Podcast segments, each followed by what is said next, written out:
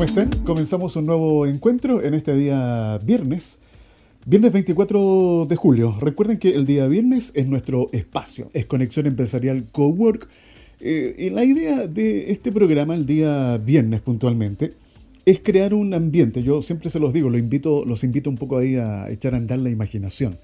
Eh, es como que estamos llegando a este espacio, a esta oficina en donde tenemos un espacio abierto, mesones largos, habitáculos en donde podemos sentarnos, tenemos ahí nuestras herramientas de trabajo y podemos compartir en este espacio con otros, con otros emprendedores, con otros dueños de negocio, eh, que de alguna manera vienen a desarrollar, obviamente, y hacer gestión de su empresa, pero también hacer networking, conocer a otras empresas, a otros emprendedores, compartir, solucionar problemas. ¿Por qué no?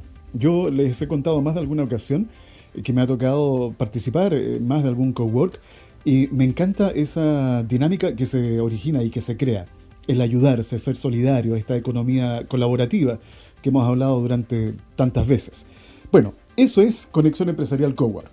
Yo en este instante estoy de pie, me estoy dando una vuelta aquí por mi oficina virtual, en donde yo grabo, sí, porque grabo este programa, eh, y estoy estirando un poco las piernas. Mira que esto del encierro, del confinamiento, eh, también a uno lo tiene que llevar a buscar un poco de, un poco de movilidad.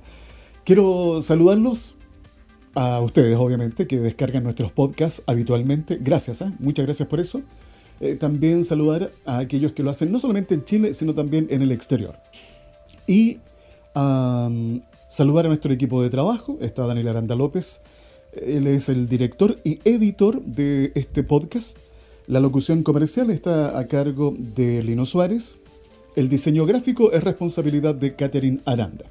Y bueno, a mí me toca hacer el trabajo de la producción y la conducción de este espacio Conexión Empresarial. Oye, a propósito de conexión empresarial, eh, son tantos años que llevamos con este programa, ¿eh? año 2001 eh, partimos con este emprendimiento, fue una idea que por ahí comenzamos a masticar, que se le ocurrió a Daniel, la comenzamos a compartir y nos tiramos a la piscina y quisimos emprender con, este, con, con esta unidad de negocio dentro de lo que es las comunicaciones, que no es una tarea muy fácil. Lo hemos pasado bien, lo hemos pasado mal, hemos tenido buenos años y otros años más complejos. Bueno, y fíjate que a propósito de esto, me voy a permitir hacerles el siguiente comentario. La primera vez que escuché la palabra resiliente o resiliencia, eh, no entendí inmediatamente a qué hacía referencia, de qué se trataba. Y dentro de los tantos libros que me ha tocado leer, algunos que me han regalado, otros que, bueno, he comprado yo, eh, tengo varios aquí encima en este minuto de mi escritorio. Está, por ejemplo, La Cuarta Revolución Industrial de Klaus Schwab, de este hombre que participa en el Foro Económico Mundial. Está el libro El Valle de la Muerte, tengo uno que se llama Emprender o no emprender y me encontré con este que se llama Resiliencia. Levantarse mil veces y seguir luchando. Fíjense que hoy día, en medio de esta crisis, en medio de esta pandemia, me hace, me hace mucho sentido el compartir un par de tips, un par de comentarios que tienen que ver con la, con la resiliencia. En psicología, bueno, se define como la capacidad que tiene una persona para superar circunstancias traumáticas como por ejemplo la muerte de un ser querido, un accidente, el despido después de haber estado, no sé, años en un lugar de trabajo. ¿Y cuál es la idea? que uno logre salir fortalecido de estas experiencias traumáticas. Eh, digamos que para ser resiliente hay que partir por reconocer la primera de las realidades, que somos seres llenos de defectos, que estamos muy lejanos de ser eh, perfectos, que nos encantaría, pero no, somos seres imperfectos, que sufrimos dolor, nos invade el miedo, no, bueno, estamos sujetos a cometer errores permanentemente, tomamos decisiones equivocadas y eso es natural porque es parte de nuestra, de nuestra esencia.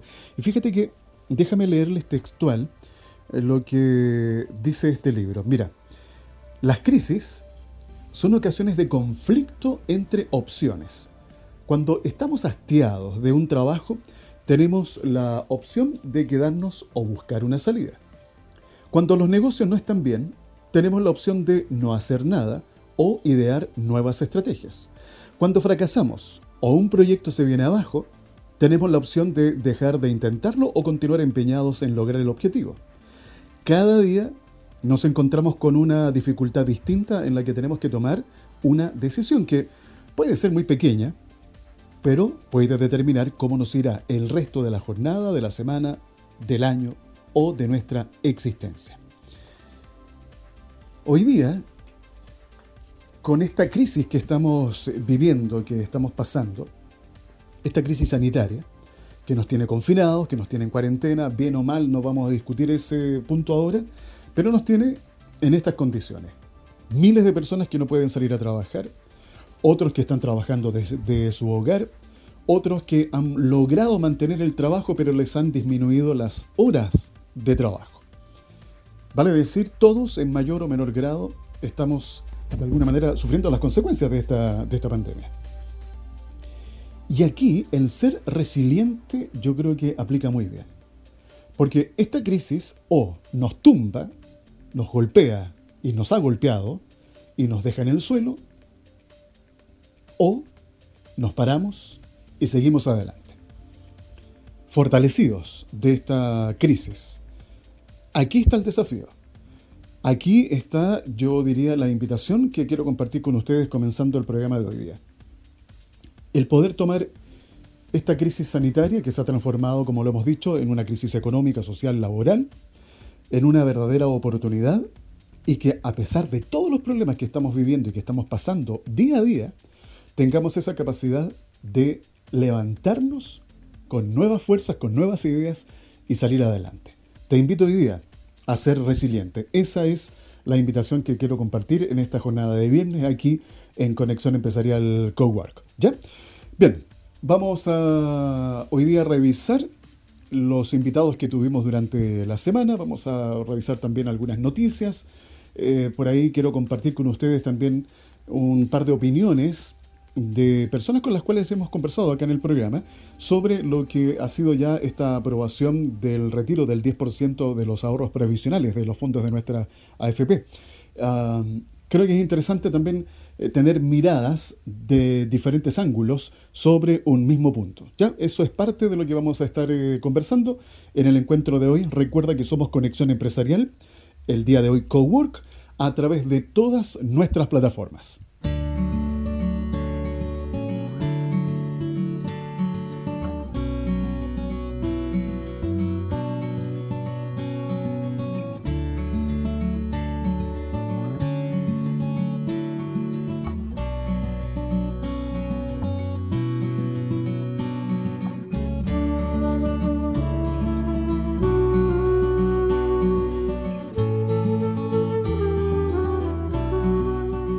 Vamos a revisar a continuación los distintos invitados que tuvimos durante esta semana. Somos Conexión Empresarial, el informativo de la PyME. Recuerda que estamos contigo de lunes a viernes en todas nuestras plataformas. Como cada lunes comenzamos la semana conversando con Fernando Peirano, entrenador de negocios de Action Coach. Y el día lunes, bueno, revisamos varios temas. Uno de ellos me recuerdo con eh, Fernando, le pregunté cómo él veía la situación de las pymes en Chile y en América Latina. Eh, le compartió un ejemplo de una emprendedora en México, Cristina, si mal no recuerdo su nombre. Y algo que me llamó la atención de Cristina, a propósito de lo que les comentaba yo al comienzo del programa, esto de ser resiliente. Cristina es una mujer que ha pasado distintas crisis en México. Y después de cada crisis ha salido fortalecida y ha seguido adelante con su negocio. Pero ella comentaba que estaba muy temerosa de si iba o no a ser capaz de salir de esta crisis que, eh, en la que nos tiene sumergidos esta pandemia del coronavirus, porque eh, de verdad nos comentaba ella en su testimonio eh, que lo está pasando muy mal. No solamente ella, sino miles de pymes en México y en el resto del mundo. Bueno, luego también con Fernando estuvimos revisando la importancia de que hoy día las pymes incorporen las tecnologías en sus modelos de negocio, eh, qué tipo de tecnología, cómo ir incorporándola, eh, por qué tienen que hacerlo.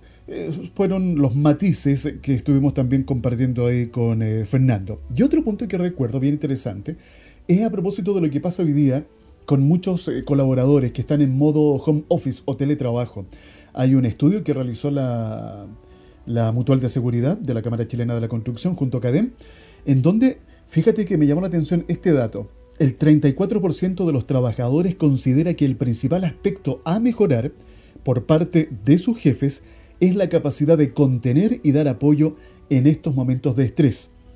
34% de los hombres. En la cifra aumentan las mujeres llegando a un 45%.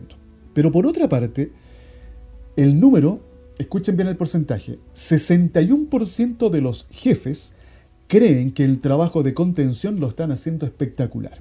Y ahí se produce una dicotomía, no, no, están en sintonía estos datos. Es bien interesante eh, eh, estos números y estos informes eh, a los cuales uno tiene acceso, porque permite ir revisando nuestra proyección, nuestra canalización de objetivos, cómo nos vamos comunicando con nuestros colaboradores, cómo los vamos capacitando, cómo nos vamos acercando.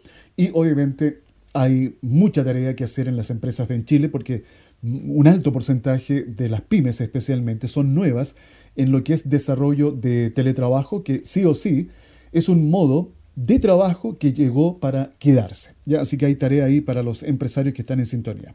Fueron parte de los temas que estuvimos conversando el día lunes con Fernando Beirano. El día martes revisamos noticias que tienen que ver con el emprendimiento, la innovación y las pymes en Chile y también en el mundo. Una de esas noticias que compartí fue lo que está realizando el Banco Interamericano de Desarrollo, en donde a través del Instituto Interamericano para el Desarrollo Económico Social, que es un grupo del, del grupo BID, están promoviendo productos de conocimiento y aprendizaje relativos al desarrollo económico social en América Latina y el Caribe, eh, son distintos cursos que están puestos a disposición de forma absolutamente gratuita. Por ejemplo, desafíos y oportunidades en la economía digital, educación sobre el cambio climático, agua 2.0, empresas eficientes para el siglo XXI. Parte de los cursos que ustedes pueden encontrar tienen toda la información en el sitio web del Banco Interamericano de Desarrollo o también a través de la academia Connect Américas. Ya eso fue el día martes en cuanto a revisión de noticias. El día miércoles me tocó conversar con Cristian Cofré, académico de la Escuela de Ingeniería Civil Industrial de la Universidad de Valparaíso. Él realizó un estudio, una investigación que viene o trae por eh, título Viñas, alambiques y 25 botijas de pisco uh, al 1717 esta investigación la realizó en conjunto a Daniel Stewart, doctor en historia. Y bueno, arrojó varios hitos interesantes el estudio que ellos han eh, realizado. De hecho, ustedes saben que la polémica se arrastra por décadas. ¿En qué país es el dueño del pisco, por decirlo de alguna forma? ¿Dónde está el origen del pisco? ¿Es chileno o es peruano? Interesante disputa. Pero fíjense que bueno, hay un historiador eh, de apellido La Torre, eh, peruano, que comentaba que según, este, según su visión, este tipo de estudios viene como a quitarle eh, el sentido real que debiera tener esta conversación, que es dónde estamos enfocados. de hecho, recuerdo aquí lo encontré, declaró textual Raúl Latorre, este historiador peruano. Estamos en un círculo vicioso de carácter historicista donde se está tratando de responder una pregunta según el documento más antiguo que se encuentre y eso, aunque enriquece la discusión, también la reduce porque deja de lado el aspecto patrimonial y humano de nuestros pueblos. Bien interesante su punto. Y eso me hace recordar gestiones que se han intentado hacer a través de ProChile, eh, de nuestros organismos que tienen encargado ¿verdad? las eh, relaciones comerciales, se ha tratado de hacer gestión con Perú para en conjunto idear estrategias, porque recuerden ustedes que Chile y Perú son los únicos países en el mundo que producen este brebaje, que es el pisco, por las distintas condiciones climáticas de suelo, etc. en ninguna otra parte del mundo se produce el pisco de esta calidad. Así que, eh, bueno, fue bien interesante esa conversación que sucedió, reitero, el día miércoles. Ayer jueves fue el turno del comentario económico a cargo de Cristian Echeverría, director del Centro de Estudios en Economía y Negocios de la Universidad del Desarrollo. Con Cristian revisado, revisamos varios temas, estuvimos conversando, analizando, por ejemplo, lo que ha sido este plan de ayuda para la clase media, que ha tenido, la verdad, eh, muchas observaciones, muchas quejas, muchos detractores, porque no se ve en, términos concretos eh, que sea una ayuda masiva. Se tiene un cálculo de que este nuevo plan, este bono, este subsidio que se quiere entregar de 500 mil pesos, no va a llegar a más de 700 mil personas. ¿De un universo de cuántos? ¿De 19 millones de chilenos? Bueno, la verdad que hoy día eh, es un tema bien cuestionable y ahí estuvimos compartiendo con Cristian, él nos dio su visión al respecto de esto. Otro de los temas que analizamos fue este acuerdo histórico eh, por más de 360 mil millones de euros en ayuda directa que lograron eh, concretar los jefes de Estado y de Gobierno de la Unión Europea. En, el total se crea un fondo de recuperación de 750 mil millones de euros para ayudar a los países más afectados. Eh, fue muy celebrado en las redes sociales este acuerdo que, vuelvo a reiterar, se ha catalogado como histórico. Eso es parte de lo que estuvimos revisando y analizando con Cristian Echeverría ayer jueves. Eso es en cuanto a invitados. Aprovecho de recordarles que estas entrevistas obviamente ustedes las pueden volver a escuchar en todas nuestras plataformas en formato podcast. Ya saben dónde encontrarnos siempre como Conexión Empresarial. Conexión Empresarial programa radial de SIC Producciones. Un tema que no puede estar ausente en nuestra agenda del día de hoy acá en Conexión Empresarial Cowork es lo que ha sucedido con la aprobación que se dio en la Cámara del Senado después de 10 horas de debate. Se despachó a la Cámara de Diputados para cumplir su tercer eh, trámite que, bueno, es el proyecto de reforma constitucional que permite el retiro excepcional del 10% de los fondos acumulados de eh, capitalización individual. Recuerden que eh, hubo 29 votos a favor, 13 en contra y una abstención. Para tener distintas visiones, porque recordemos que hay diferentes posiciones sobre este, este tema, pero quiero compartir con ustedes algunas de estas impresiones.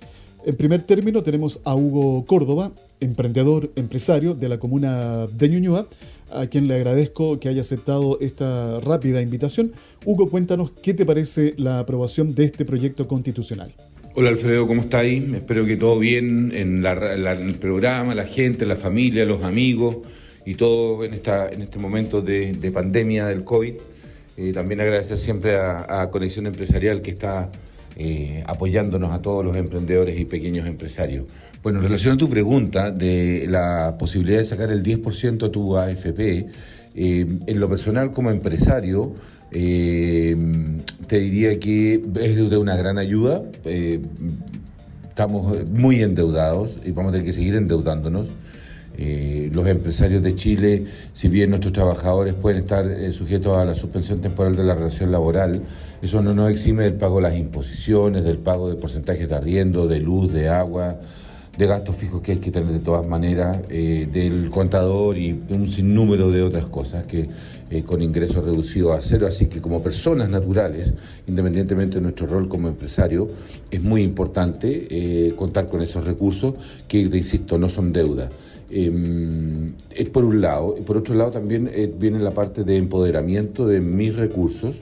Son administradoras de mis fondos y no dueñas de mis fondos, entonces me parece altamente pertinente que nosotros podamos golpear la mesa y decir que requerimos de nuestros recursos. Entendemos que hay un sistema que hemos avalado, pero ese, ese sistema tiene que respetar la voluntad de los dueños, y los dueños somos los trabajadores.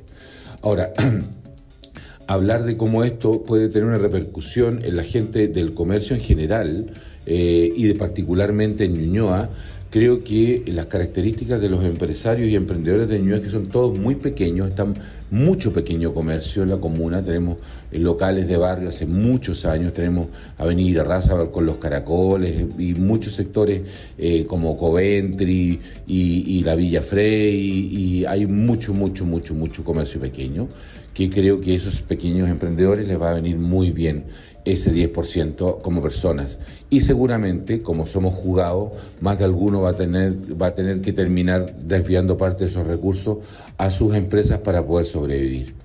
Así que eso, ojalá que salga rápido y sea eficiente y, realmente llegue en, en el espíritu que creo que tiene esto porque de esta salimos todos juntos y está complicado. Levantar nuevamente nuestra economía va a ser muy duro y particularmente el área gastronómica y el área turismo va a ser muy complejo. Y te puedo seguir mencionando muchas áreas más como transporte escolar, como la gente que tenía los emprendimientos en la cordillera para esperar la temporada de nieve.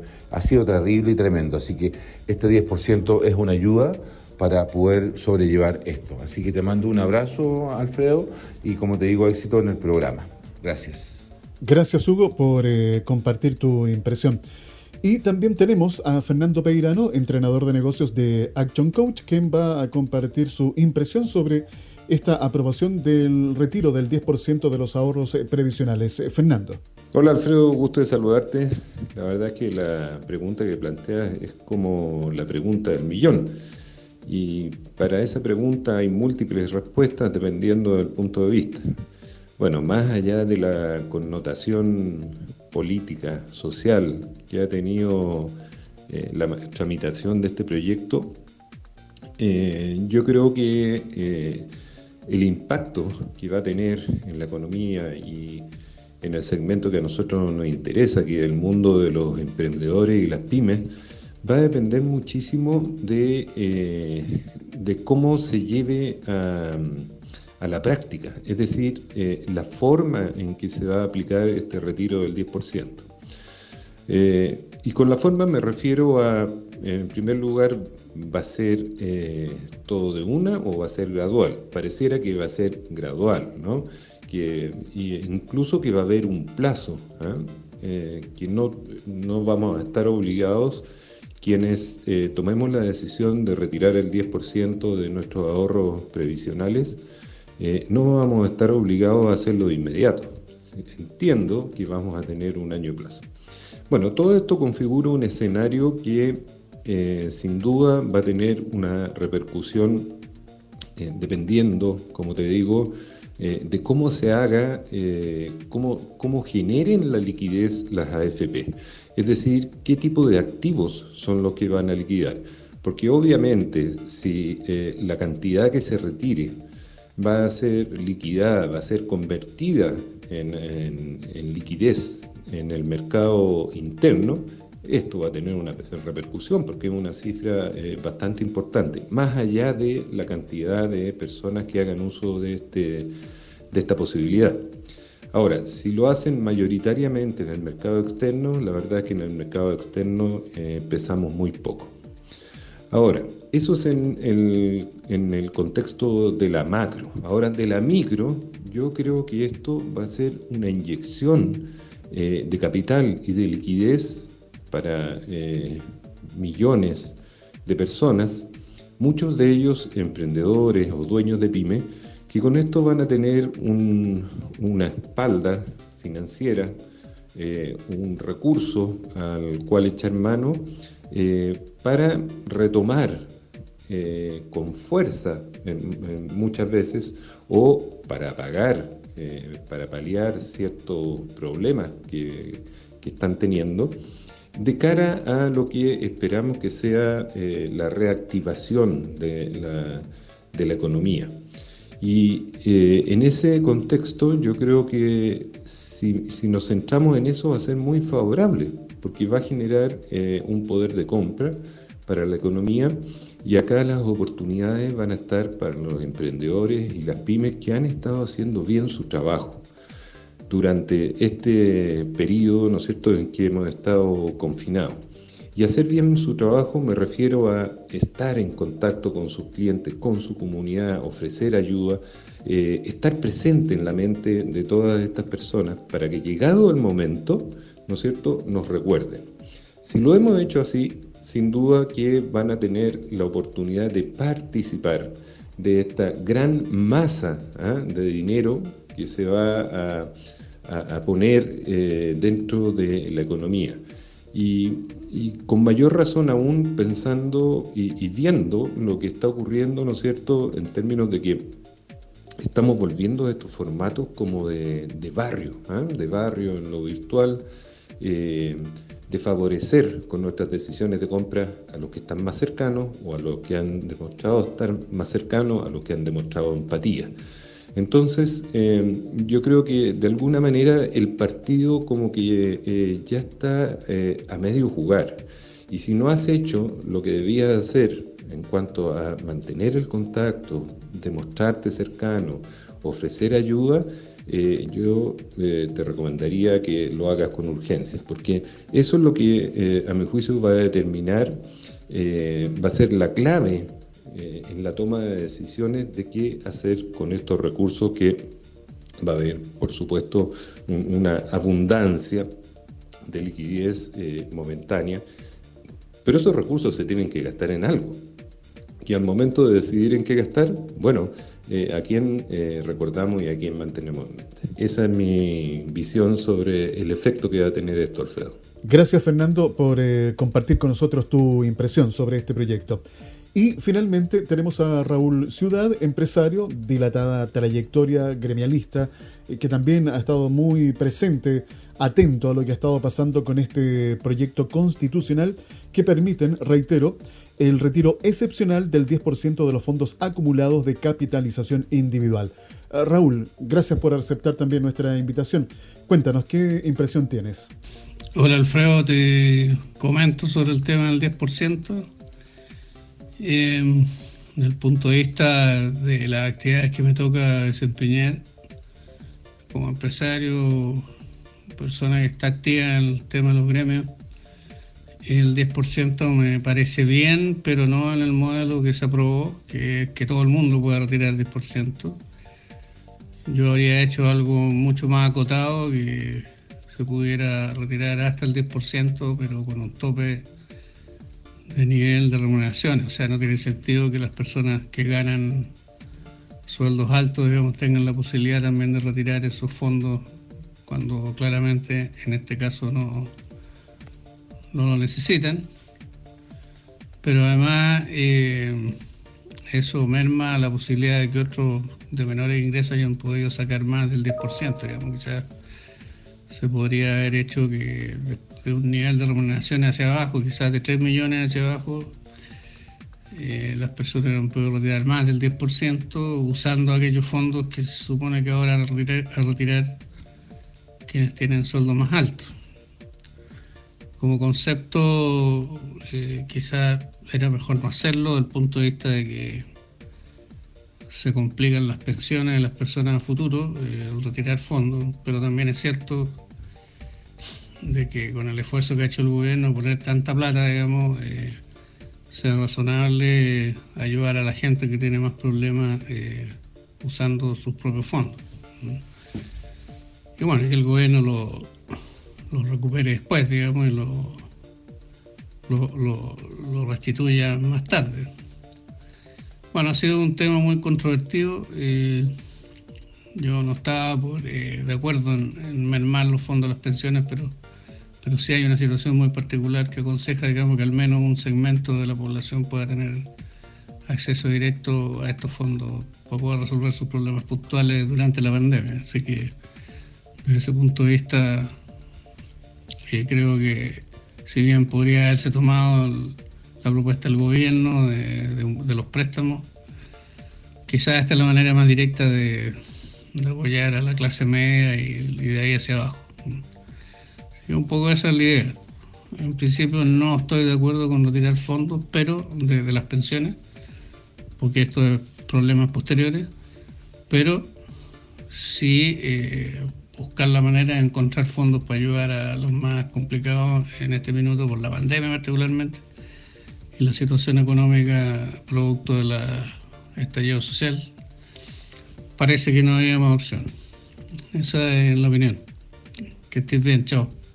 Muy bien, gracias Raúl, Fernando y Hugo por haber compartido con nosotros acá en Conexión Empresarial Cowork las distintas visiones que ustedes tienen sobre lo que ha sido la aprobación de este proyecto constitucional del retiro del 10% de nuestros ahorros previsionales.